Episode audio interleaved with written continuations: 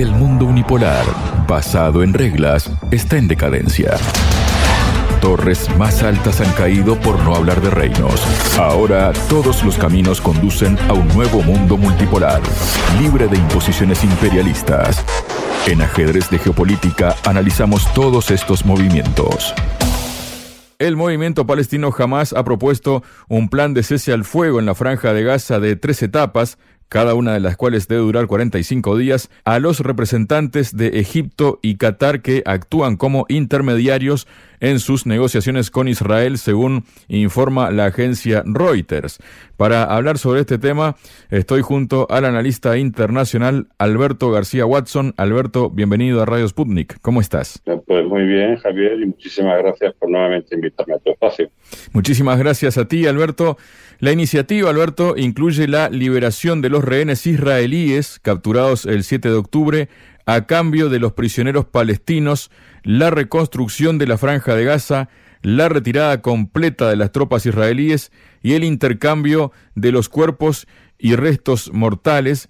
En particular, en el marco de la primera fase, jamás promete liberar a todas las mujeres y adolescentes israelíes, así como a los ancianos y enfermos, a cambio de la liberación de las mujeres y menores de edad palestinos de las prisiones israelíes. La segunda etapa implica la liberación de los prisioneros restantes, mientras que en la tercera se realizará el intercambio de cuerpos. Alberto, esta es una situación complicada, ¿no? Porque más de una vez ha dicho ya el primer ministro de Israel, Benjamín Netanyahu, que daría una pausa, ¿no? Para intercambio o liberación de rehenes, intercambio de prisioneros y demás, pero que luego retomaría la acción, ¿no? Contra la franja de Gaza. ¿Resultaría, digamos, factible que esta propuesta que proviene desde el lado palestino sea respetada y llevada a término por Israel? Bueno, a Israel no le queda muchas más salidas de este conflicto. Ciertamente Israel ya propuso hace aproximadamente un mes una tregua temporal eh, humanitaria de dos meses que permitiera la liberación de los retenidos prisioneros israelíes en manos de Hamas y la yihad islámica y no fue aceptado obviamente por Hamas porque básicamente lo que permitía era el acceso a la franja de Gaza de ayuda humanitaria, de ayuda médica, de combustible, donde también la liberación por parte de las autoridades israelíes de presos palestinos. Eh, se querían poner de acuerdo en qué términos iban a ser 250 presos palestinos por cada uno de los presos israelíes en Gaza o de qué manera, pero básicamente los términos en los que Israel hace esta propuesta, porque hace una propuesta obviamente ante una situación límite. Estamos hablando en este momento de una situación económica primero, la israelí, donde aproximadamente 250, 270 mil millones de dólares están gastando las autoridades israelíes en esta guerra por día. Es una cifra inmensa, está vaciando los almacenes de armamento, está sacrificando a cientos y no miles de jóvenes israelíes que están regresando del frente problemas postraumáticos y muchos de ellos eh, inválidos de por vida. Y y la opinión pública está completamente en contra. Estamos hablando de que las encuestas están dando unos niveles de popularidad por debajo del 40 e incluso el 30% según la encuesta que se realice. Y este hombre, aparte de todo, le espera juicios por corrupción que está intentando distraer con esta situación de guerra. En este momento, la contrapropuesta que hace Hamas es una propuesta en sí que tiene realmente criterio. ¿Por qué? Porque a diferencia de la propuesta que extendía Israel, la que permitía durante dos meses la posibilidad de entrada de ayuda humanitaria e intercambio de prisioneros, Israel se proponía posterior a los dos meses el seguir los combates y a seguir su lucha de exterminio contra Hamas en la franja de Gaza. Obviamente, alimentar durante unas cuantas semanas a una población que en este momento eh, representa aproximadamente, tirando por lo bajo, según la UNRWA, el 50% de la población total, un millón cien mil palestinos, estarían padeciendo hambre física y podrían morir en cualquier momento de inanición. Al menos 800.000 personas están en este momento en riesgo extremo de inanición pues francamente, el darles durante unas semanas un poco de comer y, en fin, y poderlos tratar médicamente y, construir algunas tiendas de campañas en una zona como Rafah, que en este momento tiene entre 1 1.4 y 1.9 millones de desplazados forzosos, como digo, al sur de la franja de Gaza, no resuelve realmente el problema. Yo creo que en sí esta propuesta de Hamas ha sido bien vista por Estados Unidos y bueno, aquí tenemos a Anthony Blinken visitando el Cairo, visitando Doha, Qatar y en este momento tratando con Benjamin Netanyahu los últimos flecos de esta propuesta que estoy seguro que terminará Israel aceptando porque la situación es insostenible para Israel. Como en un principio, la situación económica es inviable. En este momento Israel está entrando en una crisis económica terrible donde incluso los insumos más básicos en la canasta de la compra en Israel están empezando incluso a escasear como consecuencia también obviamente del bloqueo del Mar Rojo por parte de los hutíes de Ansarullah en Yemen. ¿no? Pero como digo, esta propuesta que se divide en tres fases, que son de 45 días, donde el interés primordial desde un principio, y esto interesa obviamente a Israel, sería la liberación de los detenidos israelíes, todo por fases. Como digo, son, serían tres fases de 45 días,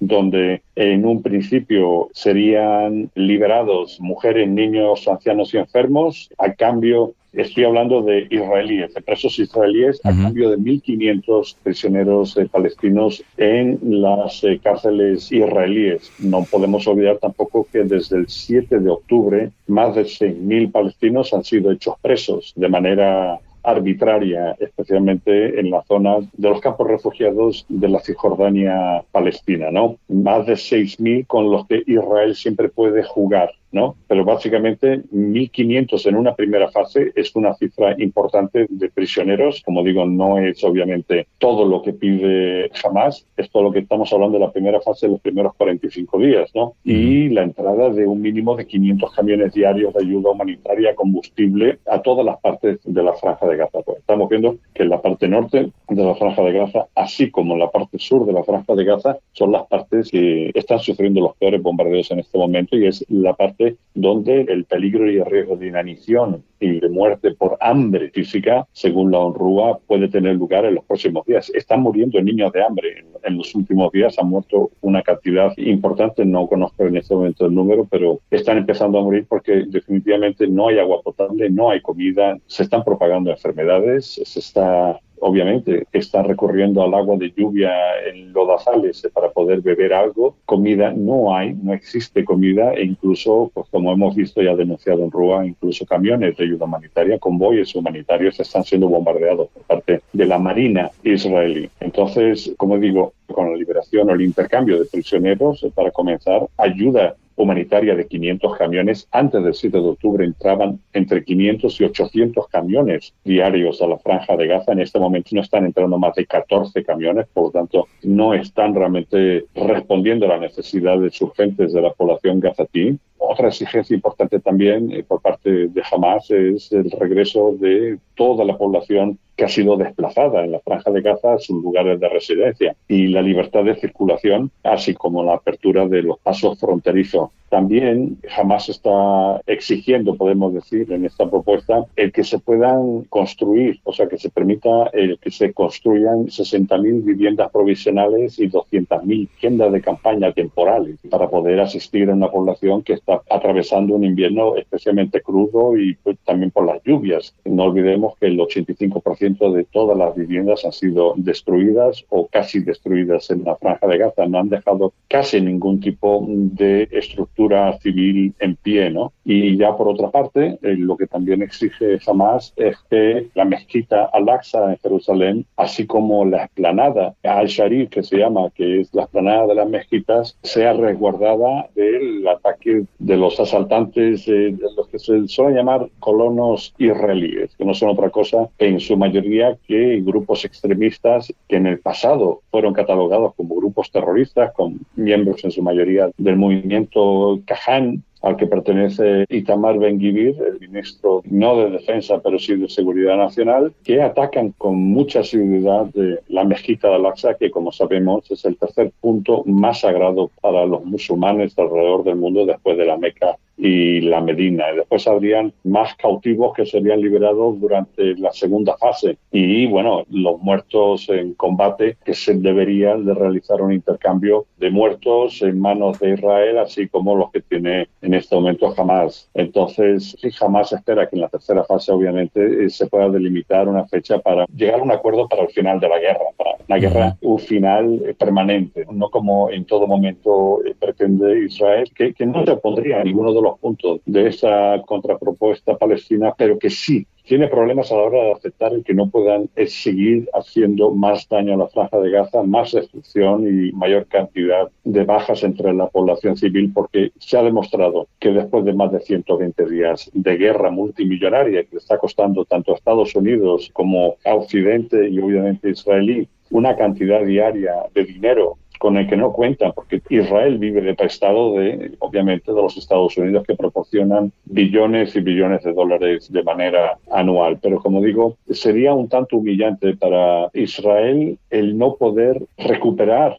a los prisioneros israelíes en manos de Hamas. Alberto, eh, aunque estén aplicando la doctrina Aníbal, ¿no? Sí, la doctrina Aníbal, sí, eso se puso en práctica en el 7 de octubre y se podría poner también en práctica, obviamente, con los prisioneros israelíes. Alberto, y otra cosa, y perdona la interrupción otra vez, porque justo ahora, a principios de febrero, ha publicado The Times of Israel unas declaraciones que hizo Netanyahu, ¿no?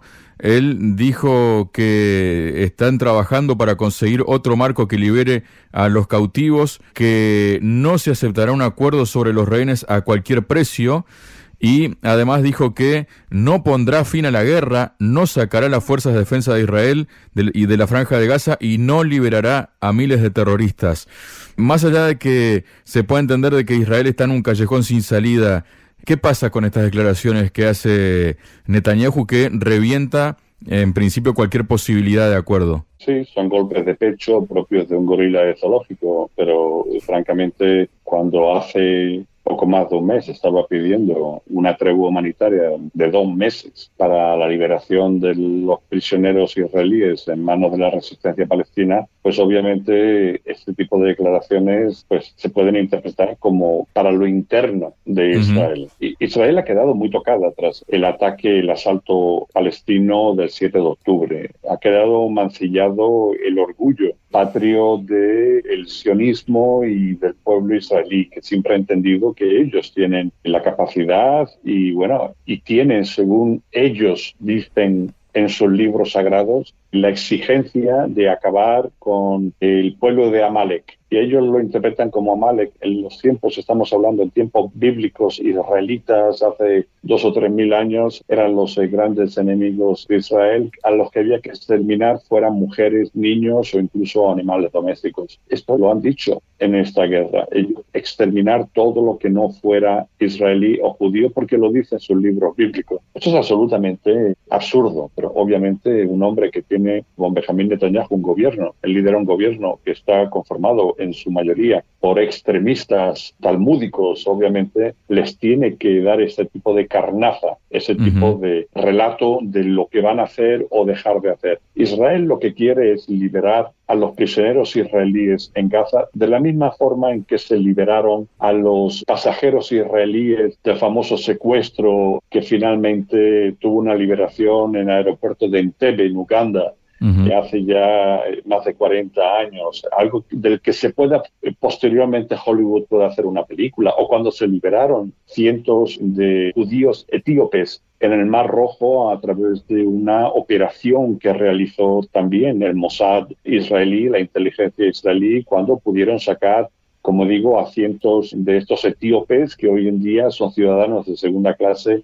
en el régimen de Israel. Ellos quieren realmente que no se pueden permitir que jamás entregue de forma pacífica a estos prisioneros y que estos prisioneros les manden besos y abrazos. Esta es la imagen que no puede permitir Israel, el que se pueda visualizar de que estos terribles terroristas, este ISIS palestino, como ellos lo denominan, en realidad son hombres y mujeres, porque también hay mujeres que participaron de Hamas en la liberación de algunos de estos presos, que son personas de a pie, que son profesores, que son médicos, eh, que son ingenieros, que son, como digo, personas del día a día. Yo he conocido en la franja de Gaza algunos de estos miembros de la resistencia que durante el día están dando clases en un colegio y cuando hay un asalto del ejército israelí, de los muchos que hay en los últimos tiempos, pues se ponen el uniforme de las brigadas Al-Qassam, en el caso de Hamas, o de las brigadas Al-Quds, en el caso de la Jihad Islámica, o en el caso de las brigadas Ali Abu Mustafa del Frente Popular para la Liberación de Palestina. Son gente de a pie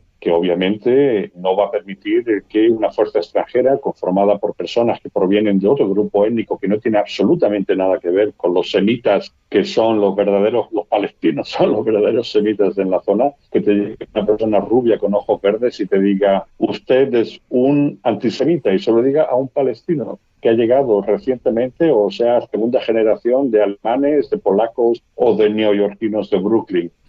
Por lo tanto, como digo, Israel lo que quiere es, realizar una película heroica de una liberación al asalto, donde mueran la mayor cantidad de miembros de la resistencia palestina y donde se puedan liberar a todos los cautivos. Esto ha ocurrido, como digo, en películas, las podemos ver, las películas, como he dicho, de la liberación en el Mar Rojo de cientos de etíopes judíos. Se hizo una película en su momento que está en las grandes plataformas, si no Netflix, cualquier otra, o está la famosa película de Entebbe, donde el hermano precisamente de Benjamin Netanyahu era el líder del comando israelí que liberó a todos los pasajeros israelíes que estaban en el aeropuerto bajo secuestro por parte de grupos palestinos, más concretamente el Centro Popular para la Liberación de Palestina. Y eso es lo que pretende Israel, eso es lo que pretende en realidad Benjamin Netanyahu, algo heroico que le dé esa carnaza que precisa el público israelí, o al público israelí como al israelí de pie, que como hemos oído en las últimas fechas, más del 60% de israelíes estarían a favor de que fuera más dura